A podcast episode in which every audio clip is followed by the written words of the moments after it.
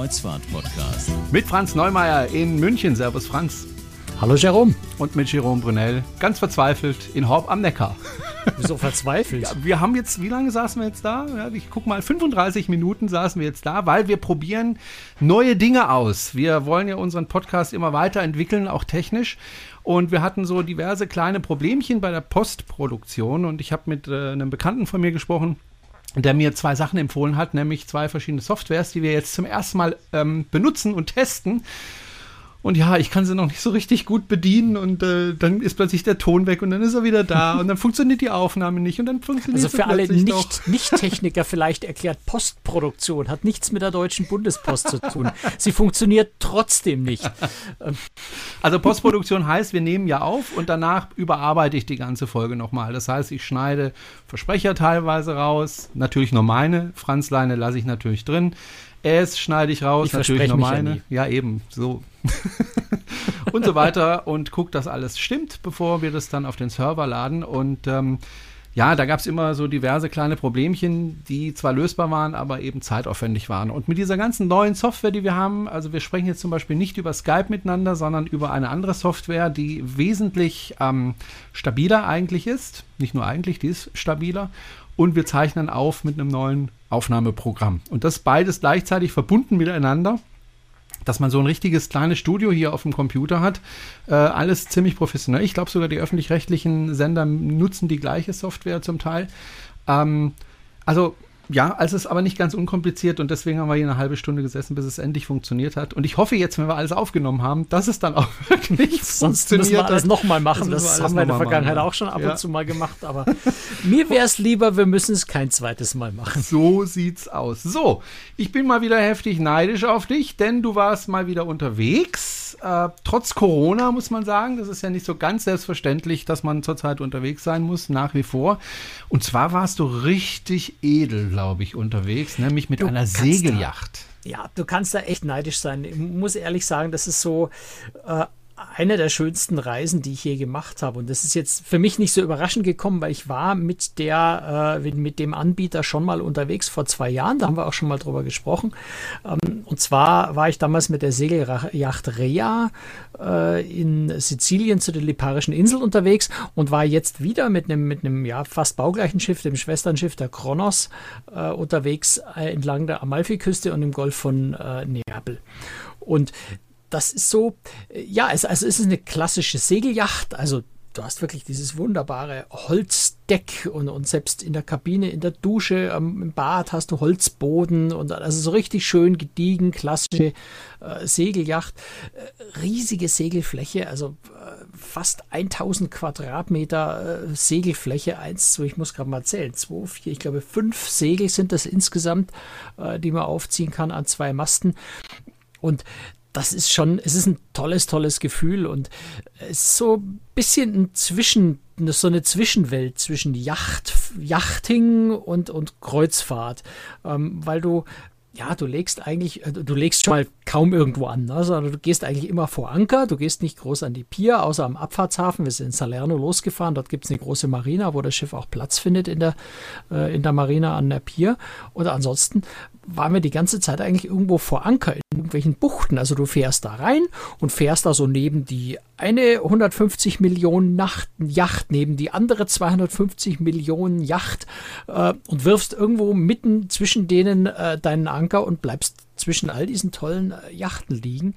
Das ist schon allein unter dem Aspekt ein echt tolles Gefühl. Und dann fühlt sich einfach auch die ganze Reise äh, weniger wie eine richtige Kreuzfahrt an, sondern wirklich wie so ein, so ein ganz entspanntes Yachting. Okay.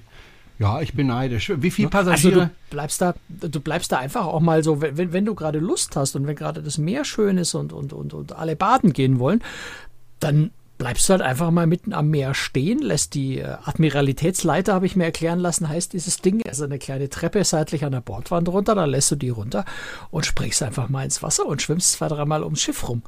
Ähm, da das kann man einfach so ne? machen. da darfst du niemanden vergessen, aber es sind jetzt, du hast gerade gefragt, wie viele Passagiere ja. sind an Bord auf unserer Reise, waren es 13. Ähm, maximal Platz ist auf dem Schiff für 26. Also da jemanden zu vergessen, ist ziemlich schwierig, weil du kennst jeden innerhalb kürzester Zeit und äh, da, also das ist, glaube ich, undenkbar, dass man da irgendwen vergisst. Ja, das ist, ähm, nee, das war, wäre jetzt meine geringste Sorge tatsächlich. Okay. Ähm, was gibt es denn da für Kabinen an Bord? Also muss ich mir das kleiner vorstellen als auf dem klassischen Kreuzfahrtschiff oder sogar im Gegenteil größer? Nein, klar, das ist natürlich kleiner. Äh, das ist alles ein bisschen, ein bisschen einfacher gehalten. Ähm, je nachdem, wo deine Kabine liegt. Ne? Du hast ja so ein Segelschiff, hat ja doch so eine, so eine, so eine äh, geschwungene Rumpfform. Das heißt, je mehr du in der Mitte des Schiffs bist, äh, desto etwas größer ist deine Kabine und je mehr du zum Bug oder zum Heck hinkommst, desto schmaler wird die Kabine. Aber letztendlich hast du ein das übliche kleine Kreuzfahrtschiff-Badezimmer. Das unterscheidet sich nicht von dem Kreuzfahrtschiff, was die Größe angeht. Ähm, du hast ein Doppelbett, aus dem Schrank, der ist nicht übermäßig groß. Du kannst auch die Matratze ja, so, oder, oder das Gestell unter der Matratze so hochklappen, dann ist un, unter dem Bett nochmal Platz. Du kannst also also Koffer oder Reisetasche oder sowas unter das Bett einfach reinpacken. Und je nachdem, wo du dann eben bist, mehr in der Mitte oder mehr vorne, hast du einfach seitlich neben dem Bett noch einen Meter oder auch gar keinen Platz mehr und steigst dann zu der Länge nach in das Bett rein. Aber du brauchst die Kabine, das Bett ja auch wirklich nur zum, zum, zum Duschen und zum Schlafen. Ansonsten bist du draußen an Deck und das ist das eigentlich Schöne. Das ist das, was ich so also schon, schon vor zwei Jahren sehr, sehr genossen habe, was jetzt natürlich zu Corona-Zeiten eigentlich die perfekte Lösung für, für eine Seereise ist. Es findet alles draußen statt komplett alles. Das Schiff hat zwar einen kleinen Salon, wo man also reingehen könnte, wenn es ganz fürchterlich regnet oder stürmt oder so, aber genau genommen wird der Salon eigentlich von der Crew genutzt. Da ist da, da liegen die, die Seekarten aus und da, da ist die Crew drin, die die, ähm, die, die die Servietten faltet fürs Essen oder sowas. Also als Passagier gehst du in diesen Salon eigentlich gar nicht rein, sondern du hast so am, am Heck äh, vom Schiff, da ist ja zum einen so ein richtig schönes großes hölzernes Steuerrad, äh, wo der Kapitän typischerweise steht. Es gibt vorne noch eine kleine äh, Brücke mit den ganzen nautischen Instrumenten hinten, aber eigentlich steht der Kapitän hinten. Und direkt davor ist, äh, sind, was sind das, vier? Ja, genau, vier Tische mit Sitzbänken und Stühlen. Also so, ein, so eine Freiluft-Lounge, wenn du so willst, mit einem äh, Zeltdach, Sonnensegel drüber. Man kann seitlich noch äh, so, so, Plastikplanen runter, runterlassen, wenn, wenn der Wind zu stark wäre oder wenn es wirklich mal regnen würde. Hatten wir jetzt bei uns kein einziges Mal, also das ist immer komplett offen. Und dann hast du diese vier Tische. Da gibt es Frühstück, Mittagessen, Kaffee und Kuchen, Abendessen. Und auch zwischendrin sitzt du dort und trinkst mal eine Tasse Kaffee oder, oder holst ein Stück Obst ähm, oder, oder setzt dich dort einfach ein bisschen in den Schatten. Also es findet einfach alles komplett im Freien statt. Und dadurch hast du natürlich auch keine Masken Tragepflicht oder, oder Notwendigkeit irgendwo an Bord. Du hast ja ständig den Fahrtwind, selbst wenn einer infiziert wäre, würde es die, die, die Viren fröhlich wegwehen. Also du bist die ganze Zeit im Freien. Und das ist richtig klasse. Wenn du zu deiner Kabine willst, ja, dann musst du die Treppe kurz runter. Das sind zehn Schritte oder so. Dann bist du in deiner eigenen Kabine. Ähm, insofern alles im Freien. Und äh, die, die, der Veranstalter, also Sailing Classics, vielleicht sollten wir den Namen auch nochmal nennen. Sailing Classics, ähm, den, die insgesamt drei Schiffe, die Kairos gehört noch dazu, äh, gehört. Die verlangen immer zur Zeit, weil die Infektionszahlen ja wieder ein bisschen gestiegen sind, auch von jedem Passagier einen äh, negativen Corona-Test, der höchstens 72 Stunden alt sein darf. Das heißt also auch jeder Passagier, der an Bord geht, äh, bringt einen negativen Corona-Test mit. Und dann bist du da echt sehr, sehr entspannt und, und locker an Bord, weil es einfach ja, das Risiko bei gegen Null ist. Ne? Mhm. Wie groß ist denn das Schiff? Also hat man da Platz auch mal zu joggen oder? Nee, zum Joggen. Also du könntest es versuchen, aber das würde ich jetzt echt nicht machen, weil zum einen ist die Reling natürlich ähm, jetzt nicht so eine super äh, stabile Reling, wo man einfach mal schnell reinstürzen könnte. Äh, das würde ich jetzt nicht versuchen wollen. Das ist jetzt nicht wie auf Kreuzfahrtschiffen so eine ganz massive Stahlreling, sondern es ist so ein Metall. Äh, Stangen mit dazwischen gespannten Drahtseilen. Das klingt so windig. Also es ist schon sehr, sehr edel und wertig, aber ähm, ist jetzt nicht so, so, eine, so eine feststehende, harte Reling mit, mit Glasverkleidung oder sowas, wie man das von Kreuzfahrtschiffen gewohnt ist. Ähm, und dann musst du ja auch sagen, du, du bist, wenn es der Wind hergibt, das ist eine andere, äh, ein, einer der anderen großen Unterschiede, auch zu anderen Segelkreuzfahrtschiffen wie, wie äh, Star Clippers zum Beispiel. Ähm, die Priorität liegt bei Sailing Classics auf dem Segeln. Das heißt, es gibt jetzt auch nicht diesen absolut festen Routenplan. Wir hatten schon den Plan ne, von Salerno über Amalfi nach Capri, nach Ischia, Procida, Sorrent äh, und Ravello zu fahren. Ähm, an die Route haben wir uns auch so grob gehalten, aber wenn zwischendrin irgendwo toller Wind ist, dann setzt man Segel und segelt und segelt dahin, wo der Wind einen hinweht. Und wenn man dafür die Route ändert, dann ändert man eben die Route dafür und fährt vielleicht in einer anderen Reihenfolge oder fährt, lässt, wenn die Passagiere sich einig sind, da wollen wir sowieso nicht, müssen wir sowieso nicht unbedingt hin, kann man auch einfach mal einen ja, geplanten Stopps auslassen. Und im Vordergrund steht das Segeln. Oder andersrum, wenn mal kein Wind ist, dann kann man einen längeren Badestopp irgendwo einlegen oder man, man stoppt noch an einem zusätzlichen Ort, fährt in eine zusätzliche Bucht rein, schaut sich da was an, was ursprünglich eigentlich nicht geplant war.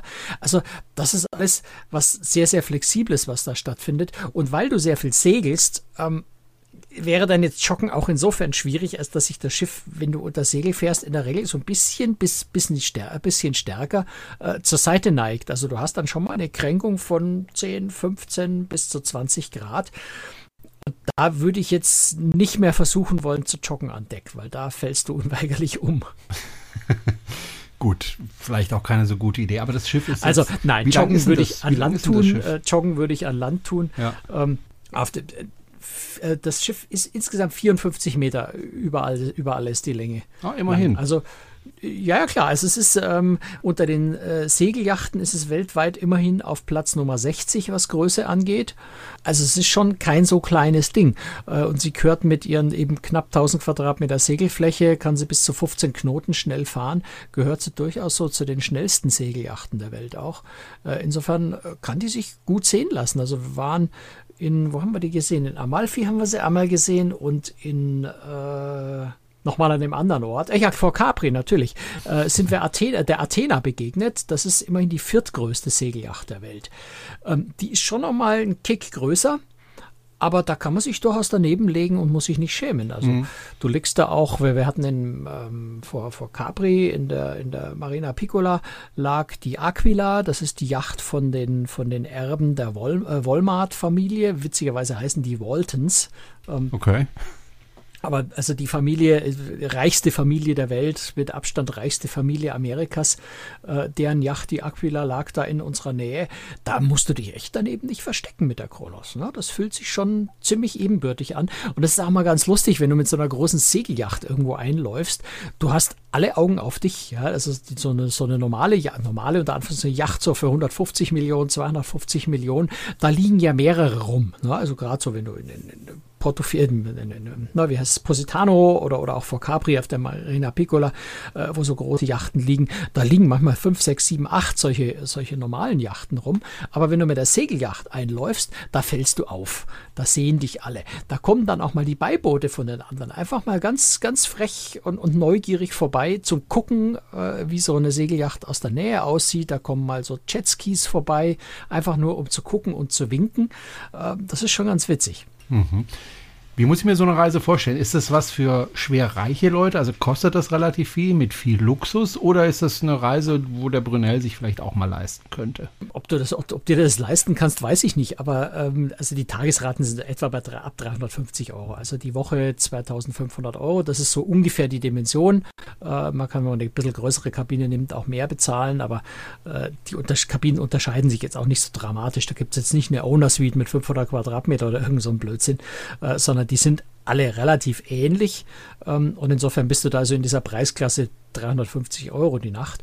Und wenn du mal so nachdenkst, was eine größere Suite bei, bei Royal Caribbean oder AIDA oder TUI Cruises oder so kostet, da kannst du durchaus bei TUI Cruises, bei AIDA mehr bezahlen. Äh, insofern ist es in einem, in einem recht vernünftigen Rahmen. Und wenn, wenn du berücksichtigst, äh, dass eben auch wirklich nur maximal 26 Passagiere an Bord sind, denke ich, ist der Preis äh, ganz okay und kann man schon mal, kann man sich schon mal leisten, auch wenn man vielleicht ein bisschen drauf sparen muss. Ähm, Luxus, äh, nein. Es ist kein, kein Luxus in dem Sinne, dass du sagst, ich bin jetzt bei, bei, bei Hapag-Lloyd auf der Europa 2 oder so unterwegs. Ähm, der Luxus besteht einfach in der, in der totalen Freiheit, die du hast. Ja, also Essen, muss man sagen, war ganz exzellent. Ne? Auch so ein bisschen anders als auf dem Kreuzfahrtschiff. Frühstück ist einfach ein kleines Buffet, da ist aber auch Wurst, Käse, lokale äh, Spezialitäten. Ist aus Italien ein bisschen was mit dabei gewesen, immer eine Eierspeise, Müsli, also das, was man üblicherweise zum Frühstück hat. Ähm, Mittagessen war meistens eine ein relativ einfaches italienisches Gericht, aber sehr, sehr lecker. Also irgendwelche schönen Gnocchi oder, oder mal Nudel, äh, Tortellini hatten wir weiß es gar nicht mehr auswendig, was. Also ein relativ leichtes, einfaches Gericht mittags, einfach, dass man sich auch nicht äh, über, überisst, überfrisst auf so einer Reise. Und, und Eis oder sowas, ein selbst, selbstgemachtes vom Koch als Nachspeise. Und am Abend gab es dann äh, zwei, drei Gänge, also Vorspeise, Hauptspeise, Nachspeise. Der Koch ist Kanadier gewesen und hat eine ganz, ganz spannende, finde ich, Fusion-Küche gemacht aus mediterranen und so ein bisschen eher amerikanischen äh, Gerichten. Also mir persönlich hat es sehr, sehr gut geschmeckt. Ein sehr, sehr begabter, sehr, sehr guter Koch. Insofern sehr gutes Essen, ähm, auch recht hochwertig. Und ansonsten besteht der Luxus wirklich aus dieser, dieser unendlichen Freiheit, die du hast. Ja, also du bist, ich habe ich hab mich nach der Reise eigentlich wieder daran gewöhnen müssen, Schuhe zu tragen, weil ich, weil ich den ganzen Tag barfuß unterwegs bin an Bord. Äh, du gehst auch zum Captain's Dinner. Also am letzten Abend ist Captain's Dinner. Das ist natürlich jetzt auch nicht so, dass da plötzlich alle dann den Smoking anziehen. Ähm, dann haben sich vielleicht alle so ein bisschen besser angezogen, aber du gehst da immer noch barfuß hin. Ähm, und das ist vielleicht so der eigentliche Luxus, diese völlige Freiheit dass, du, dass du keinerlei Zwänge hast, dass du machen kannst, was du willst. Du fährst mit den, mit den Dinghies, also so kleine, größere Motorschlauchboote, fährst du an Land. Du bist in allem sehr flexibel. Also wir hatten äh, eine, eine Familie äh, mit, es waren übrigens zwei Kinder auch an Bord, ne? ein Vierjähriger und eine Fünf- oder Sechsjährige. Und die Familie mit der, mit der Fünfjährigen, ich denke, sie war fünf, mit der Fünfjährigen, die wollte in Capri an der Marina Piccola, wollten die unbedingt einen bestimmten Strandclub dort sehen und, und einfach am Nachmittag für zwei Stunden dahin. Dann hat halt einer von den, von den, äh, einer von der Crew hat die drei dann halt einfach zu diesem Strandclub kurz rübergefahren äh, und, und nach drei Stunden dort wieder abgeholt. Ähm, also du kannst da schon auch so spezielle Dinge zwischendrin mal machen. Jetzt nicht jeden abstrusen Sonderwunsch, ne? es muss natürlich mit den anderen Passagieren irgendwie zusammenpassen. Aber man kann auch, wenn alle Passagiere sagen, hey, also der Kapitän hat zum Beispiel zur Disposition, Disposition gestellt, ob er auf Capri wirklich in die blaue Grotte wollen. Ne? Er selber findet das Ding nicht so toll und hat gemeint, eigentlich hätte er eine andere Idee, ähm, würde lieber etwas, ich glaube, er wollte etwas länger Zeit in Sorrent verbringen und hat gesagt, wollen wir eigentlich dahin? Und dann haben wir als Passagiere ein bisschen drüber geredet, sind letztendlich zu dem Schluss gekommen, nee, eigentlich würden wir doch die blaue Grotte ganz gern angucken, dann haben wir das eben gemacht, aber wenn wir alle gesagt hätten, pff, nee, was sollen wir mit der Touri, mit der Touri-Falle blaue Grotte auf, auf Capri, dann wären wir da halt nicht hingefahren und hätten was anderes gemacht. Wie war also, denn die blaue das, Grotte jetzt? Ich, ich fand sie toll. Also es ist, es ist eine sehr, sehr faszinierende Erfahrung, weil einerseits ist die blaue Grotte für sich genommen, ähm, wenn man mal das ganze Brimborium drumrum wegmacht oder sich wegdenkt, schon ein sehr faszinierender Ort. Du fährst da durch ein ganz kleines, so anderthalb Meter großes Löchlein mit ganz winzigen Ruderbötchen durch, wo du dich also flach auf den Boden des Bootes legen musst, damit du da überhaupt vernünftig reinkommst. Ähm, und dann ist es da drin sehr dunkel, aber weil die Höhle unter Wasser eine relativ große Öffnung hat, die, die früher mal zugänglich, so zu den Römerzeiten früher zugänglich war, wo der Wasserspiegel noch tiefer war oder, oder die Insel höher lag. Ich weiß nicht, ich glaube, wahrscheinlich ist Capri so ein bisschen versunken seitdem. Ähm, strahlt durch dieses große Loch Sonnenlicht rein und das Wasser leuchtet quasi von unten türkis dunkelblau. Und das ist schon eine sehr, sehr faszinierende äh, ein sehr faszinierendes Naturschauspiel einfach. Das Drumrum äh, ist ziemlich irre. Es ist, ich meine, die Blaue Grotte ist einer der, der, der bekanntesten Orte der Welt, würde ich fast sagen. Ähm, die Top-Attraktion auf Capri. Entsprechend groß ist der Andrang dort. Du hast halt da einfach unendlich viele kleine Ruderboote, die da reinfahren. Du hast wahnsinnig viele Touristen, die da reindrängen. Äh, die Ruderbootfahrer machen da eine ziemlich absurde Show aus dem Ganzen und singen dann in dieser Grotte irgendwelche O Sole Mio und ähnliches, äh, alle wild durcheinander nacheinander, jeder ein anderes Lied. Also es ist schon ein ziemlicher Touristenauflauf und Brimborium, selbst jetzt zu Corona-Zeiten, wo dort weniger los ist. Ähm, aber auch das hat eine gewisse Faszination, dieser ganze Irrsinn da. Und wir waren immerhin, wir waren sehr früh dort, wir waren um 9 Uhr schon dort, haben dann festgestellt, wegen, wegen Tidenhub macht sie erst um halb, neun, halb zehn überhaupt auf. Das heißt, wir waren als einer der ersten dann quasi in der, in der Anstehschlange, auch wenn wir natürlich auf, auf dem Wasser waren und dort gewartet haben. Wir sind da in der Früh gleich als einer der ersten reingekommen ähm, und auch sehr schnell wieder weg gewesen, bevor der ganz große Andrang angefangen hat. Ähm, ja, es war spannend, es war lustig, es zu sehen. Und wenn man da mit, dem eigenen, mit der eigenen Segelyacht hinfährt und kurz davor ankert und dann nur noch mit dem, mit dem Dingi schnell zu den Ruderbooten rüberfährt, ähm, ist es auch schon nochmal ein anderes Erlebnis, als wenn man da von der Marina Grande von Capri aus schon mal mit den Touristenguides mit dem Boot rüberfährt. Ähm, das war überhaupt an vielen Orten, wo wir waren, sind wir halt aus einer ganz anderen Richtung, aus einer ganz anderen Perspektive an die Orte rangekommen. Ne? Ischia, äh, nach Procida, übrigens eine wunder wunderschöne kleine Nachbarinsel von, von Ischia, die viele vielleicht gar nicht kennen. Äh, wenn man in Neapel mal ist und nicht mehr weiß, was man dort an Ausflügen machen soll, ist Procida wirklich ein echter Geheimtipp. Wunderschönes kleines Inselchen mit einem tollen Fischerdörfchen. Ähm, lohnt sich sehr. Und da kommst du halt dann auch von der Wasserseite her und erlebst die Orte zum Teil ganz, ganz anders. Oder wir sind in der Nähe von Sorrent, sind wir in eine kleine einsame Bucht gefahren und haben dort übernachtet und waren halt einfach das einzige Schiff, was in der Bucht dort lag, von, von Abend bis Morgen, von Sonnenuntergang bis Sonnenaufgang, den du einfach völlig für dich allein genießen oh, kannst. Und du hörst auf. nur von den, von, den, von den Pinien, die am Ufer rundherum oh. stehen, äh, zirpen die Grillen in einer Lautstärke, dass du ist dich fragst, jetzt. wie du bei dem Lärm eigentlich schlafen kannst. Also das ist schon, es ist schon ein ganz, ganz hochwertiger Luxus in dieser Form. Nicht ein Luxus im Sinne von, von, von Geld und, und, und Protzerei, sondern Luxus in Form von, von Freiheit, von Erlebnis, von, von Natur. Das ist schon äh, sehr, sehr schön, sehr, sehr faszinierend gewesen. Ja, ja. Äh, auch, auch dieser, den, den, wir vorhin schon mal kurz angesprochen haben, glaube ich, den äh, Fiordo di Furo, Furo, Fiordo di Furore. Ähm, ein kleiner, ist wirklich eine Art Fjord, völlig einzigartig, glaube ich, in der Art im Mittelmeer, ähm, in der Nähe von äh, Ravello wo, also der führt ja entlang der Amalfiküste für diese berühmte Amalfitana-Straße, also eine ganz, ganz enge gewundene Bergstraße, äh, eben diese, diesen, diese Steilküste entlang. Und da hast du so wirklich so eine kleine Bucht, die in diese Felsen reingeht, links und rechts steile Felswände hoch, bisschen um die Ecke und dann ist so ein kleiner Kiesstrand da drin. Und über den Eingang dieser Bucht führt eine große Bogenbrücke von dieser Amalfitana rüber. Und auch da kommst du mit, mit, mit der Kronos, kommst mit der Segelyacht an, ankerst ein bisschen in der Nähe, fährst mit dem Dingi kurz vor die Einfahrt, weiter reinfahren darf man dann dort nicht. Und dann springst du halt vom Dingi ins Wasser und schwimmst in diese Bucht rein zum Strand. Du kommst nicht von der Landseite und steigst die steilen Treppen runter, sondern du schwimmst in diese Bucht rein. Und das sind schon echt besondere Erlebnisse. Das macht einfach riesig Spaß. Wir haben vorhin über die Kinder gesprochen auf dem Schiff. Hatten denn die mhm. Eltern keine Angst, dass die Kinder über Bord gehen? Naja, du musst da natürlich schon so ein bisschen aufpassen. Und ich würde jetzt wild tobende, unbändige Kinder, die nicht so zähmen sind, würde ich dazu neigen, vielleicht eher auf so eine Reise nicht mitzunehmen. Aber wir hatten wirklich äh, die beiden, die waren einfach ganz, ganz tolle, liebe Kinder, die auf ihre Eltern gehört haben, die, die nicht übermäßig rumgetobt haben, die, äh, ja, die einfach folgsame, liebe, nette Kinder waren, an denen alle ihre Freude hatten. Und das hat riesig Spaß gemacht, eigentlich sogar mit den beiden. Äh, und insofern funktioniert das wunderbar. Aber klar, also allein lassen solltest du Kinder auf dem Schiff vielleicht nicht. Ähm, dafür ist es nicht gedacht und geeignet. Mhm. Aber ich meine, die haben, witzigerweise, ich, ich dachte ja, die Eltern hätten das mitgebracht, aber äh, ich habe dann hinterher festgestellt, äh, da war so, so ein aufblasbare Schwimmreifen in Form von einem, von einem, ähm, na, wie heißen die Vögel jetzt, die Flamingo, ne, also so ein Flamingo-Schwimmreifen. Mhm. Das war so, so ein ähm, kleines aufblasbares äh, Schwimmbecken äh, an Bord für die Kids. Das war tatsächlich von der Reederei, also das hatte Sailing Classics wirklich an Bord für Kinder. Ich dachte ja, die Eltern hätten das mitgebracht erst.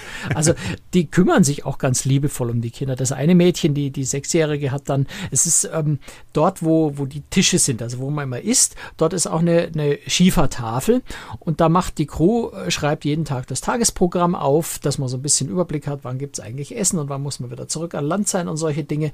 Ähm, und dort malen sie meistens auch eine schöne Landkarte auf von dem Ort, wo man gerade ist oder von der Insel und zeichnen so ein bisschen an, wo eben ja zum Beispiel die Bootsanlegestelle ist, wo man mit dem Dingi, wo man dann wieder zurückkommt oder sowas.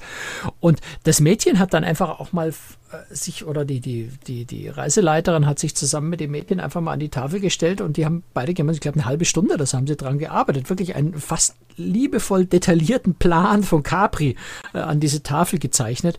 Ähm, also die beschäftigen sich dann auch wirklich lieb mit den Kindern. Das war, das war ganz faszinierend. Und wer beschäftigt sich dann mit dem Brunel, wenn er auf dem Schiff ist? Also gibt es einen Pianisten, der für mich spielt oder irgendwas? Nein, es gibt nichts, nichts dergleichen. Das ist wunderschön, dass nichts dergleichen da ist. Es gibt kein Entertainment in irgendeiner Form.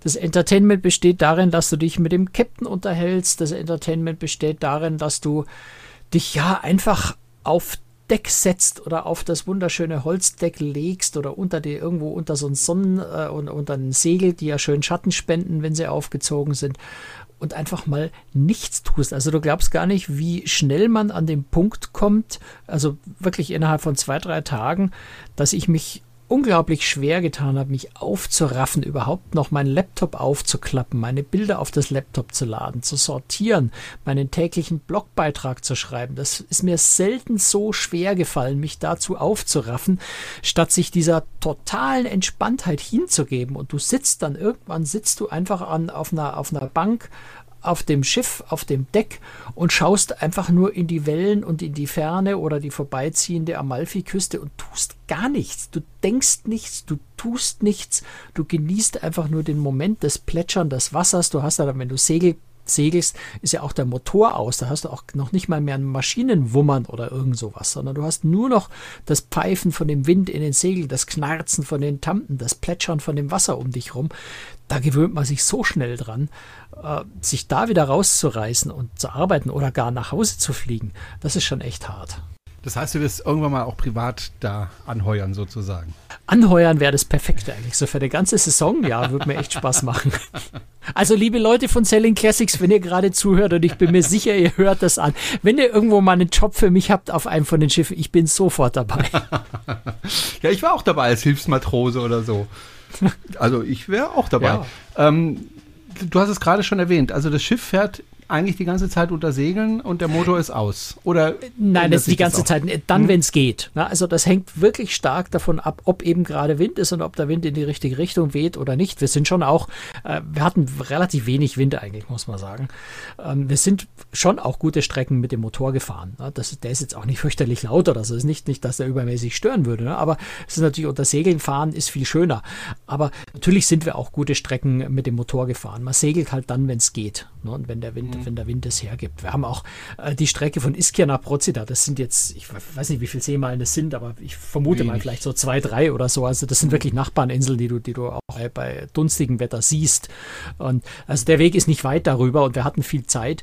Und dann haben wir halt auch mal gesegelt, obwohl wir, ich vermute mal, vielleicht so zwei oder drei Knoten gemacht haben. Also du, du nimmst fast nicht mehr wahr, dass du dich überhaupt noch vorwärts bewegst. Auch da haben wir dann einfach mal eine Weile die Segel aufgezogen. Kannst du übrigens als Passagier auch mithelfen beim, beim Segel aufziehen. Also da kannst du durchaus mit anpacken.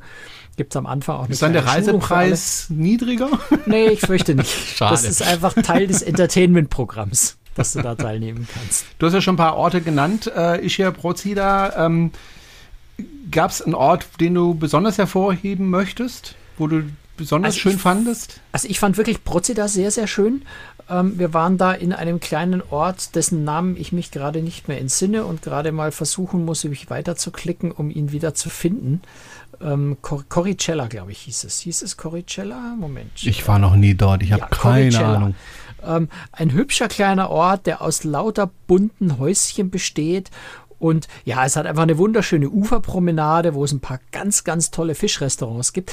Auch übrigens einer der Besonderheiten bei Sailing Classics. An einem Abend gibt es an Bord nichts zu essen.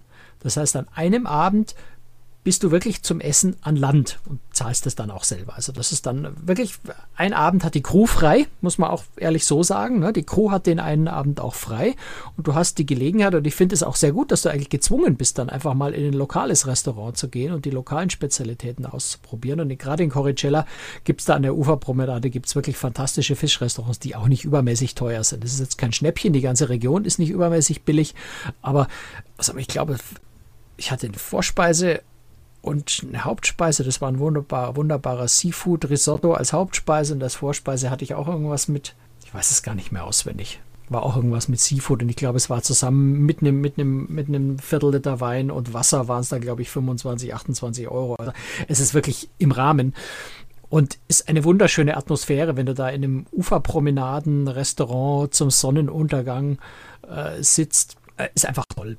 Bei, bei Coricella ist dann nebendran ist noch ein ziemlich hoher ja, eine Steilküste, Klippe, Felsen, wo oben drauf, ich glaube, eine Kirche oder ein Kloster oder sowas steht. Äh, also eine Art Festungsanlage. Der Blick darauf. Also es ist eine wunder, wunderschöne Atmosphäre dort. Und in Prozida sind einfach sehr wenig Touristen. Also auch außerhalb von Corona-Zeiten ist das kein so typischer Touristenort wie jetzt Capri oder Sorrent oder sowas, sondern dort ist es noch so ein bisschen, ein bisschen urtümlich. Es ist ein echtes Fischerdorf, wo wirklich die Fischerboote in der Früh noch in größerer Zahl äh, rausfahren. Und natürlich bleibst du mit, dem, mit der, mit der Kronos auch immer über Nacht in den Buchten liegen und fährst erst am nächsten Morgen weiter, meistens so um 8 Uhr, so zum Frühstück oder kurz nach dem Frühstück äh, fährt man dann weiter. Und du siehst dann eben auch in der Früh, ich war meist, ich stehe einfach früh auf. Ich bin dann zum Sonnenaufgang um 6 Uhr draußen und da siehst du dann die Fischerboote schon rausfahren, die werfen ihre Netze ganz in der Nähe aus. Also sowas kannst du dann da auch einfach erleben. Und das ist schon sehr, sehr schön.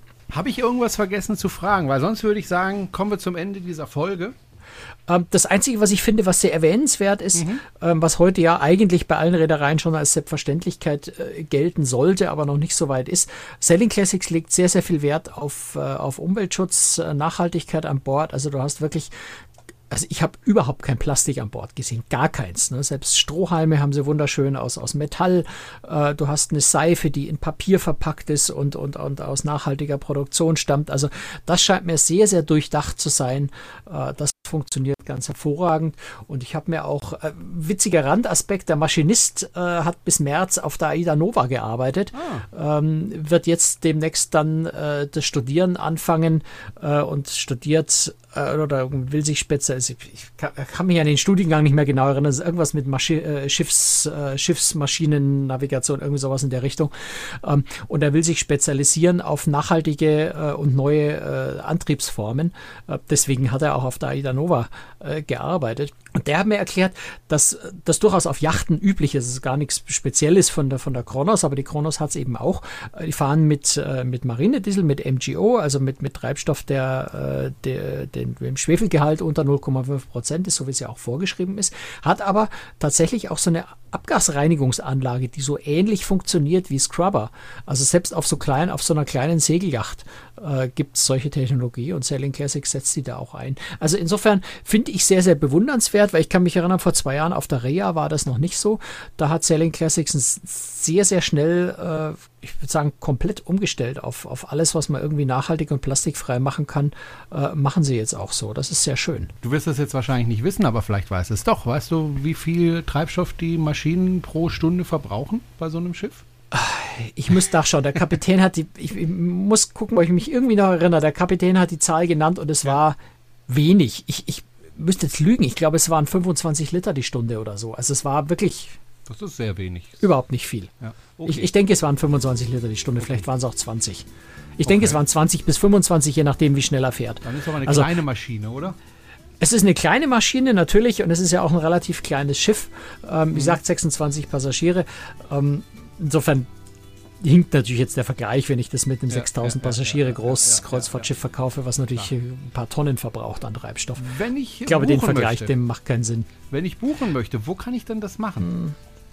Am besten einfach direkt bei Sailing Classics, also sailing-classics.com ist die Adresse, glaube ich. Mhm. Äh, das ist sinnvoll.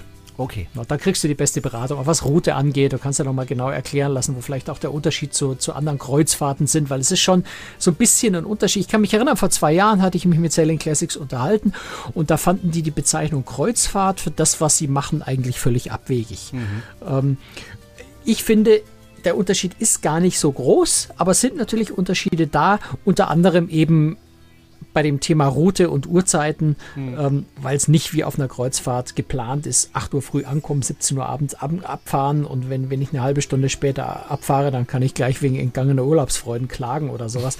ähm, das ist da echt anders. Da gibt es einen Routenvorschlag, eine Idee, hm. aber am Ende entscheiden, entscheidet Kapitän und vielleicht zum Teil die Passagiere.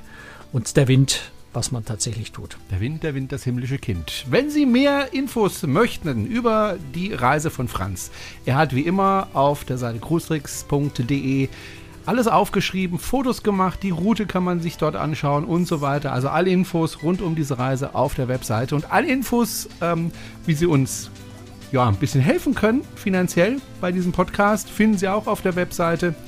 Schauen Sie einfach mal vorbei und ja, Franz, bis zum nächsten Mal. Und äh, wir haben zumindest im Moment geplant, dass wir dieses Mal mal wieder einen Studiogast haben. Wer das sein wird, wird nicht verraten. Aber ich kenne ihn und das wird, glaube ich, ein ziemlich lustiger das hoffe ich Podcast. Doch, dass du ihn schon kennst. ja, ich habe ihn vor kurzem kennengelernt und ist ein sehr, sehr ja. netter und lustiger Mann, sage ich jetzt mal. Und äh, ja, alles weitere dann in der nächsten Folge, Franz. Und vielleicht ändert sich auch in der drauf. nächsten Folge wieder was, sogar hörbar. Aber mehr wird nicht verraten. Na, schauen wir mal. Okay. Bis dann. Tschüss, Franz. Bis dann. Ciao. Servus.